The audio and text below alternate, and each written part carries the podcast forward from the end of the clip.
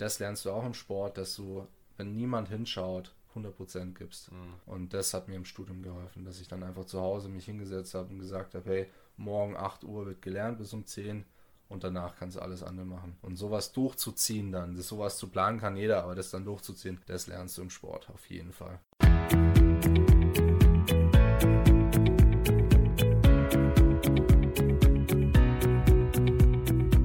StudiCast, der Studentenpodcast von Studibuch.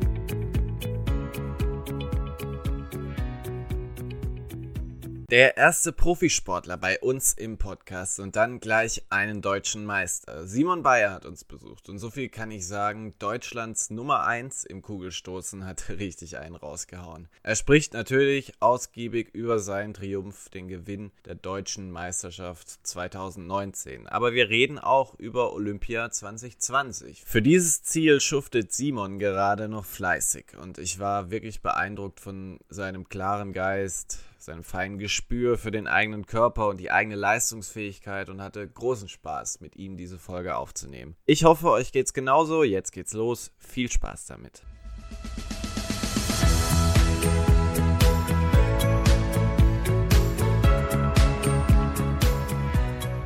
Der amtierende deutsche Meister im Kugelstoßen, Simon Bayer, ist heute bei uns zu Gast. Hallo Simon, schön, dass du da bist. Hi. Letztes Wochenende waren deutsche Hallenmeisterschaften in der Leichtathletik, aber ich habe deinen Namen nirgendwo gelesen. Warst du verletzt oder? Ich war tatsächlich verletzt. Es war äh, letzte Woche Dienstag, da musste ich die Trainingseinheit unterbrechen, äh, wegen Mittelfußschmerzen. Wir haben die Problematik jetzt unter Kontrolle und ich musste einfach absagen, weil die Saisonplanung mit Olympia vor der Tür einfach höhere Priorität hat. Und äh, der Winter ist immer eher so zum Testen da, was geht. Äh, man ist insgesamt eher noch im höheren Volumen als im Sommer. Man ist noch nicht hundertprozentig leistungsfähig. Deswegen ähm, war das ein guter Test. Ich war vorbereitet, aber ich musste dann doch kurzzeitig absagen, was sehr schade war. Aber Anfang Februar hast du ja bei einem Meeting in Sachsen einen fantastischen zweiten Platz äh, geholt. Also da auf jeden Fall nochmal Selbstvertrauen getankt. Wir möchten dich mal im Schnellverfahren kennenlernen und starten mit ein paar Fragen, bei denen du dich entscheiden musst. Simon, Morgenmensch oder Nachteule? Morgenmensch. Samstag oder Sonntag? Samstag. Krafttraining oder Cardio? Krafttraining. Deutschland oder Amerika? Deutschland. Letzte Frage, und da bin ich mal sehr gespannt auf die Antwort. 20 oder 21? 20 oder 21, wie ist das gemeint? Vielleicht kommst du drauf, wie das gemeint ist, wenn ich äh, mit einem bestimmten Datum anfange, nämlich dem 3. August äh, 2019. Da war die Zahl 20 eine sehr bedeutende, nämlich 20 ah, ja. Meter und 26. 21 natürlich wir bleiben erstmal bei den 20, weil allein das eigentlich auch schon eine total spannende Geschichte ist. Und zwar an diesem 3. August 2019, da waren deutsche Meisterschaften in der Leichtathletik und da bist du deutscher Meister im Kugelstoßen geworden. Und ich würde gerne als erstes mal so ein bisschen diesen Tag Revue passieren lassen. Wenn du da morgens aufstehst in Berlin, hattest du da schon das Gefühl, heute geht irgendwie was? Hast du dich da irgendwie anders gefühlt? Äh, anders nicht. Also bei mir fängt es so an, äh, so ein Tag, dass ich mich eigentlich relativ wenig mit so einem Wettkampf beschäftige. Ähm, erst so die, äh, die letzten, also so drei Stunden, vier Stunden vom Wettkampf, da spüre ich sowas. Aber direkt nach dem Aufstehen kann ich das noch nicht hundertprozentig sagen. Macht es auch was aus, dass das dann auf großer Bühne stattfindet? Medien sind da, Berliner Olympiastadion wird im Fernsehen übertragen oder warst du da relativ cool? Ich war ziemlich cool, muss ich ehrlich zugeben. Also es gibt andere Wettkämpfe mit wahrscheinlich ein Hundertstel Sechstel von den Zuschauern und da habe ich äh, deutlich äh, größere Aufregung gespürt als an diesem Tag. Das hat damit zu tun, dass ich ein gutes Körpergefühl habe und wenn ich spüre, es geht was, dann bin ich nicht mehr nervös, sondern dann weiß ich einfach, heute ist mein Tag und äh, nichts daran hindert mich. Also du hattest dieses gute Gefühl? Das gute Gefühl hatte ich, aber nicht gleich morgens nach dem Aufstehen. Da ja. bin ich erstmal mit Frühstück beschäftigt. Also es ist immer wichtig, äh, in den Tunnel zu gehen vor einem Wettkampf, um sich zu konzentrieren, aber nicht den ganzen Tag, weil wenn der Wettkampf äh, erst später ist am Nachmittag, dann sollte man erst anfangen, mittags um in den Tunnel zu gehen, weil davor ist es einfach von der Konzentration dann nicht mehr möglich. Für mich persönlich. Wenn wir dann Richtung Wettkampf gehen, hast du bei den deutschen Meisterschaften jetzt sechs Würfe. Genau. sechs Stöße muss man Sechs ja Stöße, sagen. ja. Wie bist du da vorgegangen? Welcher Stoß war der wichtigste? Der erste, weil oftmals bei so wichtigen Wettkämpfen ist es so, dass die Konkurrenz sich beeindrucken lässt. Mehr als man denkt. Ich weiß es selber noch vom, von den Jahren davor. äh, dass ich mich von anderen beeindrucken lassen habe. Und jetzt habe ich einfach den Spieß umgekehrt. Und wenn du im ersten jemand, also einen raushaust, dann ist es in der Regel ein psychologischer Vorteil. Du musst aber trotzdem die Gegner äh, ernst nehmen, weil ich habe zum Beispiel einen Trainingskollegen Tobias Dahm, der wurde Zweiter. Der ist wahnsinnig guter Wettkämpfer, der kann immer im letzten noch einen raushauen. Okay. Also das war der einzige, wo ich wusste, der kann mich noch, kann mich noch vom Tönchen runterhauen. Und erst nach seinem letzten Stoß wusste ich dann, ich bin wirklich deutscher Meister. Ja, du hast ja gestartet mit 2004, glaube ich. Und äh, dann hast du aber tatsächlich beim sechsten nochmal richtig einen rausgehauen, obwohl vor deinem sechsten Wurf ja schon feststand, dass du das Ding äh, gewinnst, oder? Ja, ich weiß nicht, woran es lag, aber es war mit hundertprozentiger Wahrscheinlichkeit das, diese Glückshormone in dem Moment.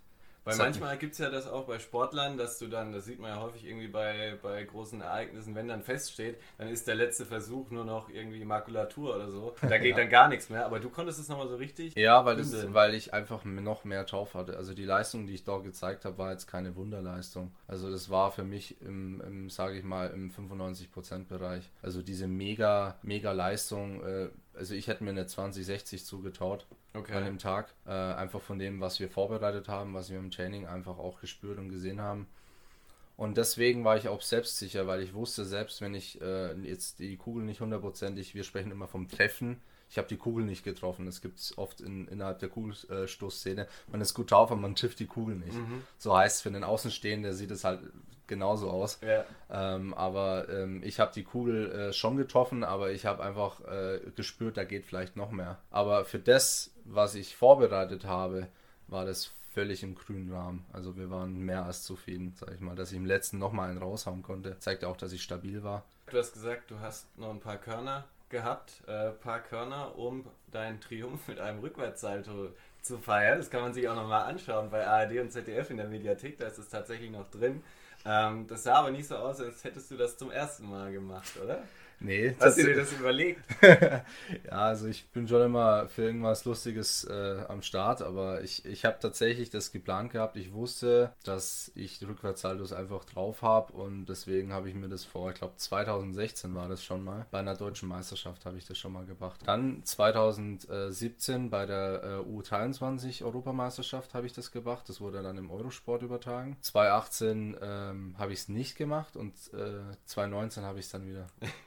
habe ich es dann wieder gemacht, genau. Ein bisschen Markenzeichen, muss man sich, muss man sich bewahren. Ja, das, ja, auf jeden Fall. Also, der eine zerreißt sein T-Shirt. Genau, und ich mache Rückwärtshalte. Ja, das ist, da habe ich tatsächlich so den Nagel auf den Kopf getroffen, aber das war, vielleicht war es beides. Also ich bin auch nicht doof, ich versuche auch mich irgendwie zu verkaufen im Sport, mhm. ähm, aber ich mache das tatsächlich mehr, weil ich einfach Bock drauf habe, weil genau das macht mich äh, ja auch für mich selbst einzigartig, dass ich zu mir selbst stehe und einfach dann auch auf öffentlicher Bühne mich nicht verstelle oder so, mhm. sondern einfach mal zeige, was ich kann. Aber diese 20 Meter 26 sind ja jetzt passé. Es gibt ein neues Ziel und das heißt 21 Meter 10. Das ist nämlich die Norm für die äh, Olympischen Spiele in Tokio in diesem Jahr oder zu den besten 32 Kugelstoßern der Welt zu gehören. Da ist ja dann, ja, glaube ich, das Ticket auch sicher. Es gibt nur ein Problem gerade. Und das haben wir jetzt kurz vor der Folge nochmal auf die Agenda gerufen, weil du mich darauf aufmerksam gemacht hast. Corona. Das könnte Olympia tatsächlich kippen. Ja. Was für Signale bekommst du da gerade?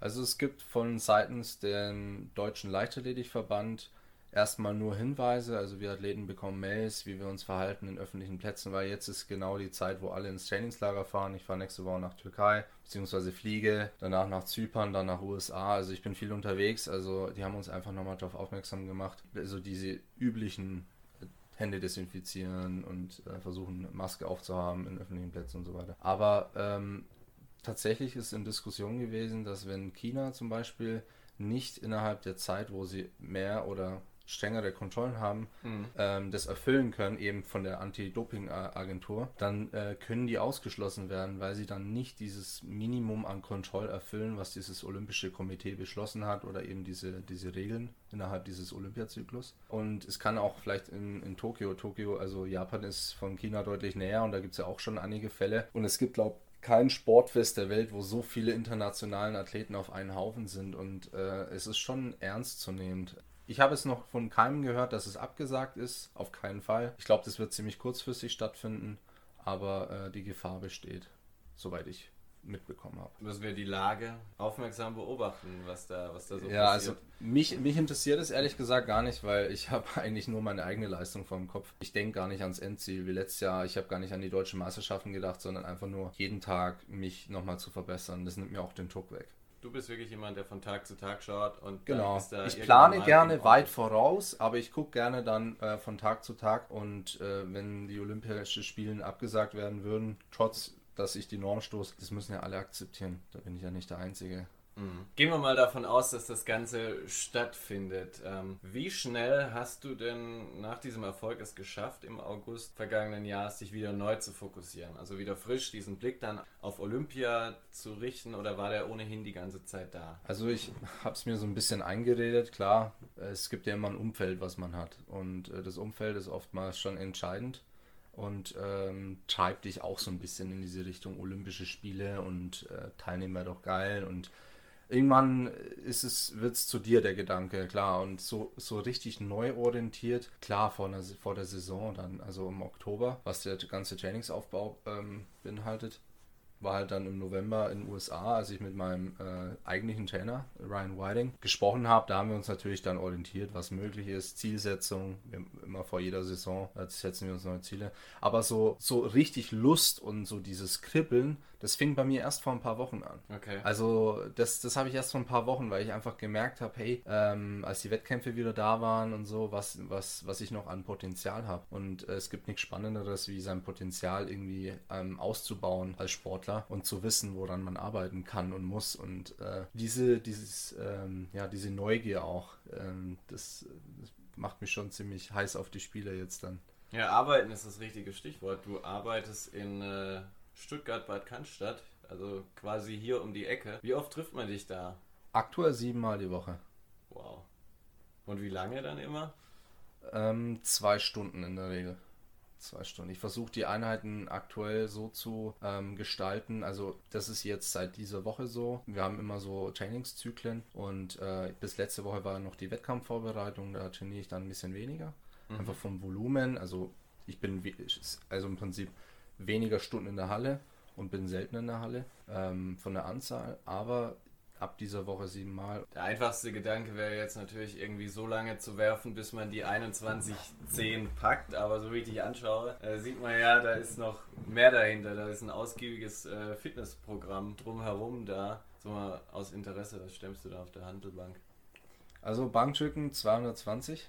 Ah, wie? Äh, bei Kniebeugen ähm, habe ich 250. Und dann gibt es ja noch die ganz entscheidenden für uns, sind dann die Schnellkraftübungen. Das sind dann so äh, Reißen, da habe ich 135 momentan stehen. Äh, Umsetzen habe ich nie richtig getestet, da bin ich vielleicht bei 180 oder 175 oder so. Wow. Ähm, ja, es klingt, klingt viel, aber innerhalb der Szene ist es eigentlich ist, ist eins, der einzige Wert, der wirklich okay ist, würde ich mal Bank behaupten bei mir. Also jetzt Ja. im Verhältnis zu, den, zu der Bei den anderen willst du noch zulegen. Ähm, ja, auf jeden Fall, ja. Aber dazu muss, muss der Rücken einfach passen. Also wir haben den Rücken jetzt lange aufgebaut, damit er hält, weil der ist bei allem beteiligt. Und Mhm. ähm, äh, Kniebeugen konnte ich lange nicht äh, verbessern. Aber mit dem Training, das ist, äh, ist nicht nur, nur Krafttraining, sondern das ist natürlich noch vieles mehr.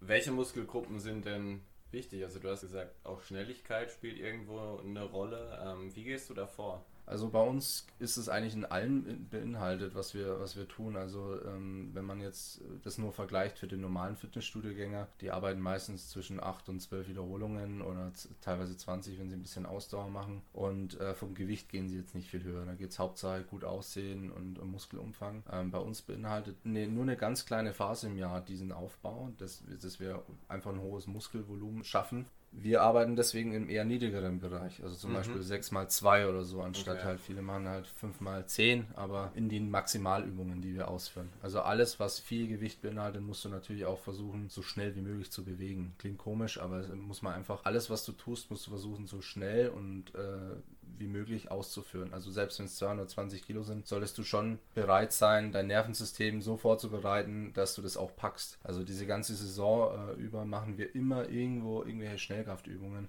sei es mit Sprüngen, Sprints, Explosivübungen, da machen wir vielleicht auch nur 60% bei Bank. Also 60% heißt vom Maximalgewicht, in dem Fall 220. Mhm. Dann mache ich halt dann mit 120 Kilo Explosivübungen oder so. Also das sind immer so, so Spielchen, das, was man im normalen Kraftraum oder im Fitnessstudio nie sehen würde, Mhm. äh, wo die uns auch oft für verrückt erklären, was wir machen. Wir haben auch teilweise Bänder im Einsatz, also wir die Handel mit Bänder, weil dann hast du so im Prinzip eine extremere Wirkung noch, weil je weiter du das Band nach vorne ziehst beim Drücken, desto anstrengender wird es. Und so ist es beim Stoßen auch. Du musst noch im Prinzip diese letzten Zentimeter beim Stoßen rausholen und das machst du im Prinzip auch mit dem Band, dass du nochmal am Ende die Belastung gesteigert wird. Also man, man experimentiert rum ohne Ende, um noch schneller, noch aggressiver ähm, auch zu sein. Das heißt, so die letzten 5%, wenn, Ja. wenn, äh, wenn die Kugel deine Hand verlässt, das sind Ja, so die, auch, auch nur ein Beispiel war das. Ja. Also äh, die Beine sind mit das Abstand wichtigste. Beine macht 70 Prozent aus. Also Oberkörper, das ist, äh, wenn der stabil ist, ist äh, schon mal eigentlich die Hälfte gegessen. Aber unten bei den Beinen, Fußgelenke, äh, wir machen viel, viel so Fußgelenksprünge. Also es sind viele Art von Reize, die wir immer wieder ähm, ähm, setzen. Und äh, deswegen ist es wichtig, dass man eigentlich Mehrkampf gemacht hat. Also ähm, als, als Schüler habe ich Mehrkampf gemacht und es kommt mir jetzt immer wieder zugute, weil ich einfach so eine Grundathletik habe und so ein Grundgerüst und ähm, alles, was jetzt kommt, passt irgendwie aufeinander. Also das ist wie so eine Pyramide, die sich dann aufbaut. Bist aber auch jetzt immer noch jemand, der dann an vielen äh, Stellschrauben irgendwie dreht. Und wenn man über Stellschrauben spricht, dann müssen wir über einen Mann sprechen, äh, den du gerade schon äh, hast anklingen lassen, Ryan Whiting. Er ist zweimal Hallenweltmeister geworden aus den USA. Persönliche Bestleistung 22,28 Meter, wenn ich das richtig nachgeschaut habe. Also zumindest mal jemand, äh, zu dem man aufschauen kann. Du bist sogar noch weitergegangen und du trainierst mittlerweile mit ihm. Wie kam dieser Kontakt? Da muss ich ein bisschen ausholen. Also Gerne. 2018 ähm, war ja das Jahr, wo ich mit meinen Rückenprobleme hatte und ich hatte auch ein bisschen Problem mit meinem, ähm, mit meinem alten Trainer, den, den Arthur Hoppe. Davor war ich bei Peter Salzer, bei dem ich jetzt auch wieder betreut werde. Ähm, Arthur Hoppe hat mich im Prinzip physisch extrem weit gebracht. Er ist ein sehr, sehr guter Krafttrainer. Er, er hat mich einfach sehr stark gemacht. Er, ähm, er versteht auch viel von T-Stoß, weil er selbst T-Stoß gemacht hat. Und ähm, dann kam eben so am Ende, wo ich ähm, verletzt war, hatten auch Schwierigkeiten persönlich und so, aber das Spiel hat jetzt erstmal keine große Rolle gespielt und ich habe mich dann halt umgehört, was es noch so gibt an neuem Reiz. Und zufällig, natürlich als Fan von, der, von dem Kugelstoß, habe ich ja dem Ryan Whiting auch so gefolgt, also als er noch Athlet war. Und dann kam zufällig mal ein Post von ihm, ähm, das, äh, das heißt Desert High Performance, das ist seine Trainingsmarke oder sein, sein Unternehmen. Dass er jetzt da so, so ein Ding gründet. Und äh, da wurde ich auch aufmerksam und so. Und habe ich äh, das abgecheckt auf seiner Webseite, was da so gab. Video-Coaching, so wie so Pakete, die man buchen kann bei ihm, ähm, Personal Coaching und ähm, zum Skype-Call, dass man mit ihm da redet. Und da habe ich das erste Mal Kontakt dann aufgenommen. Da habe ich mal einen Stoß geschickt und so und er meinte, da ist viel Potenzial und dann hat es zwischen mir und äh, dem, dem Arthur nicht ganz so mehr so geklappt, wie wir es uns vorgestellt haben und dann habe ich mich halt woanders umgeschaut und dann habe ich halt die Entscheidung getroffen, komplett nach seinem Plan zu trainieren, weil er halt eben auch viel Erfahrung hat als Athlet, weil er als zweimal Weltmeister, das ist ein sehr, sehr langer Weg, ein Ja. Kugelstoßen Weltmeister zu werden, weil das Niveau einfach so abnormal hoch ist. Und der hatte auch oft Rückenprobleme und viele andere Probleme und mit diesen Erfahrungswerten, es gibt zwar gute Ärzte, aber einen Trainer zu haben, der das Training auch demnach gestalten kann, so dass es dich voranbringt, aber einerseits dich nicht überlastet. Das ist, äh, gibt es nur wenig. Und äh, das habe ich mit ihm gut geschafft. Ähm, genau, und der hat mich dann echt auch äh, mental weitergebracht. Wie sieht es dann aus? Bist du öfter mal in den USA? Oder, äh, weil er ist ja dann wahrscheinlich die meiste Zeit äh, nicht vor Ort. Ja, das ist, ähm, das nennt sich Ferncoaching. Das ist so, dass ähm, wir eigentlich äh, alles über WhatsApp regeln und Mails. Mhm. Ähm, man hat regelmäßig halt äh, Kontakt über ganz normales Schreiben. Er schickt dir den Plan per Mail, du guckst dir den an. Ein paar Übungen, die du nicht verstehst, schickst du ihm. Also ich habe so ein strategisches Vorgehen. Wenn irgendwie ein neuer Zyklus kommt, der geht meistens vier Wochen, das sind oft viele neue Übungen. Das ist eben auch der neue Reiz. Das sind so viele neue Übungen gewesen, spezielle Übungen. Und ähm, genau, der schickt den Plan als Excel-Tabelle. Ich gucke mir das an. Äh, Day 1, Day 2, Day 3, das sind halt so unter Tage ausgeteilt. Und dann äh, gucke ich die Übungen raus, die ich nicht ganz verstehe. Ich gucke, okay, erstmal kann ich auf YouTube gu gucken, wie man die ausführt. Ähm, weil oft die englischen und deutschen Namen, das ist so eindeutig ist das wieder immer meistens nicht. Und dann frage ich ihn halt persönlich, schicke ihm die Fragen, dann schickt er mir die Übungen und ähm, ja, so über die Zeit läuft es. Und dann, wenn es dann zum Wettkampf geht, äh, redet man meistens, wir machen meistens so einen Motivational äh, Talk, kann man das so sagen. Also da einfach fünf bis zehn Minuten, nicht immer, aber vor den großen Meisterschaften nochmal reden, was möglich ist, äh, was geht und, und, dass ich einfach an mich glaube. Ja. Das ist so, das ist typisch amerikanische auch, so in der Leichtathletik auch dieses, diese Motivational äh, Talks, also dass du einfach mal auch dir vor Augen führst, was du eigentlich auch geleistet hast und dass du eigentlich fast schon mit einem Stolz in den Wettkampf gehst, ohne Angst und ähm, auch dann reflektierst eben entsprechend, wenn es halt nicht gut läuft, musst mhm. halt auch dran arbeiten. Also man muss halt auch ehrlich sein, wenn es halt nicht gut läuft, muss halt sagen, okay, soll ich den Wettkampf jetzt äh, ja, einfach nur mal mitnehmen als Erfahrung, weil zu viel Erwartung ist natürlich auch schlecht, ähm, wenn man einfach weiß, man ist nicht so gut drauf. Also da hat er mir mental viel geholfen. Ähm, und im Nachhinein ähm, war das die beste Entscheidung, die ich treffen konnte. Können wir denn von den Amerikanern ganz allgemein auch was lernen, so in Sachen Athletenförderung? Also ich muss ehrlich sagen, ich hätte gern so diesen, diesen Bereich äh, College durchlaufen, hätte gern irgendwie an der Universität äh, Fußball gespielt, anstatt hier mühselig zu versuchen, mein, mein Hobby und Schule bzw. später Studium unter einen Hut zu bringen. Machen die das da drüben besser? Ich meine, wenn man sich auch mal im Kugelstoßen anschaut, wer da so die letzten Jahrzehnte äh, abgeräumt hat, dann waren das doch häufig die Amerikaner bei den großen äh, Wettbewerben. Also ist die, die Frage ist sehr, sehr schwer zu beantworten. Also um eins vorweg zu sagen, in Deutschland haben wir schon eigentlich ein gutes System, weil ähm, wir haben ein Vereinssystem und äh, die Vereine, die leben halt natürlich von Leuten, die freiwillig die Arbeit machen. Das ist ja alles äh, nicht hauptamtlich und da gibt es schon so Traditionsvereine wie bei mir Sindelfing und so, die unterstützen einen schon echt mega. Wie ist da der Austausch? Wie kann man sich das vorstellen? Also es ist wie ein Fußballverein eigentlich, wo man einfach auch irgendwie angestellt ist oder irgendwo halt einen Vertrag hat, wenn man dann Profi ist.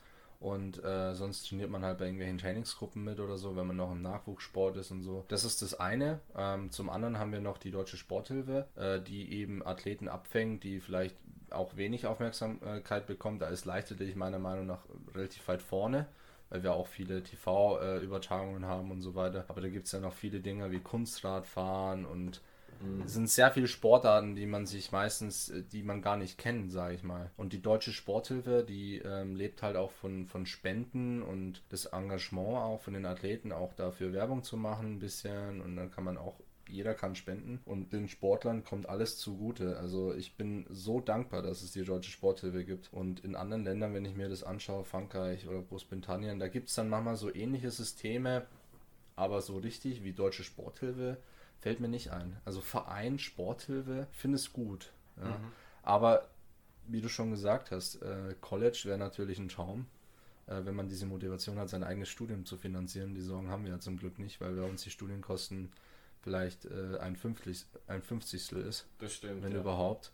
Also äh, rein kostenmäßig kann man sich in Deutschland eigentlich fast immer ein Studium leisten. Das Problem haben die Amis halt auf jeden Fall, dass sie, dass sie da nochmal eine Zusatzmotivation haben mit diesen Scholarships, die sie halt vergeben, also diese Stipendien, was ein Anreiz ist. Die man dann kriegt für genau. gute Leistung. Also rein vom System her. Ähm, und dann muss man noch dazu sagen, hängt es auch noch von den Landesverbänden ab. Also zum Beispiel im baden-württembergischen Leichtathletikverband, der hat relativ viel Trainer, der hat auch relativ viel, viel Geld, kann man sagen. Also mhm ich will mich da nicht aus dem Fenster lehnen, ich kenne die Details nicht, aber ich weiß halt, dass die auch noch zusätzlich, nur als Beispiel, wenn man aus der Jugend ins Erwachsenealter geht, dann ist ja oft auch eine Umorientierung, dass man eine Ausbildung machen will oder ein Studium machen will und das muss ja alles finanziert werden und diese Übergangsphase, die fängt zum Beispiel der WLV, also der Württembergische Leichtathletikverband, fängt das ab und dann hat sie so ein praktisch so ein, ähm, ja, so ein World Class, äh, das heißt irgendwie World Class ähm, Support oder so und dann ähm, haben die eben zusätzlich noch finanzielle Mittel für so Fälle. Also